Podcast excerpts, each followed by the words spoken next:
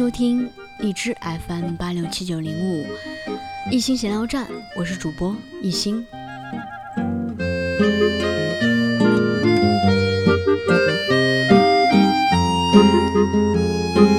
一次偶然的机会，看到了一本娃娃书，算得上是娃娃书，因为它只适合于三到十二岁的读者。当然，我觉得也包括成人，就是风靡世界的《花园小巷》波米诺，一套家具俯拾皆是，画面清新扑面的诗意绘本。所以今天把这本绘本里的两个故事分享给大家听。这只粉色的小象带给我们的思考。故事一：波米诺想知道。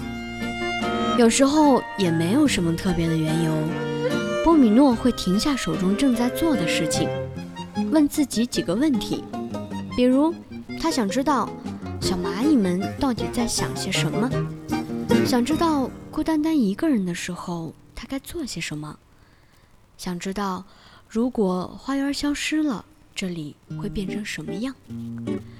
想知道他长了头发是什么模样？想知道到底是谁啃了月亮？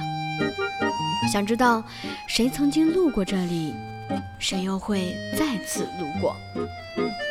想知道是不是所有的人都会做梦？想知道自己是不是也会变老？想知道再多吃一粒草莓到底好不好？想知道是谁写了你正在读的这个故事？想知道是不是早有些人问过这些傻傻的问题？想知道他们怎么知道春天已经来了？故事二：波米诺恋爱了。波米诺恋爱了，他爱上了第三排的第十一个小胡萝卜。他爱上了丽塔，就算丽塔从来没有正眼瞧过他。他爱上了小露珠，爱上了交响乐，他爱上了傍晚的那场雨，说不清也道不明的雨。他爱上了月月月月月月月月月亮。他爱上了一块灰色的小石头，因为只有波米诺才会爱他。他爱上了洋蓟的花儿，因为它们特别的少见。他爱上了薄荷的香气，闻一闻就会浑身直哆嗦。他爱上了自己的影子，因为他总是寸步不离。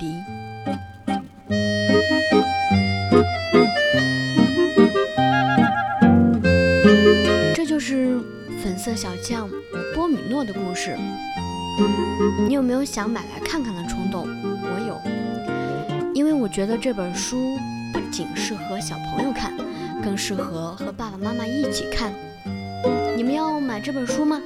我希望在不久的之后，你可以在你的书架上有这么一本书，叫做《花园里的波米诺小象》。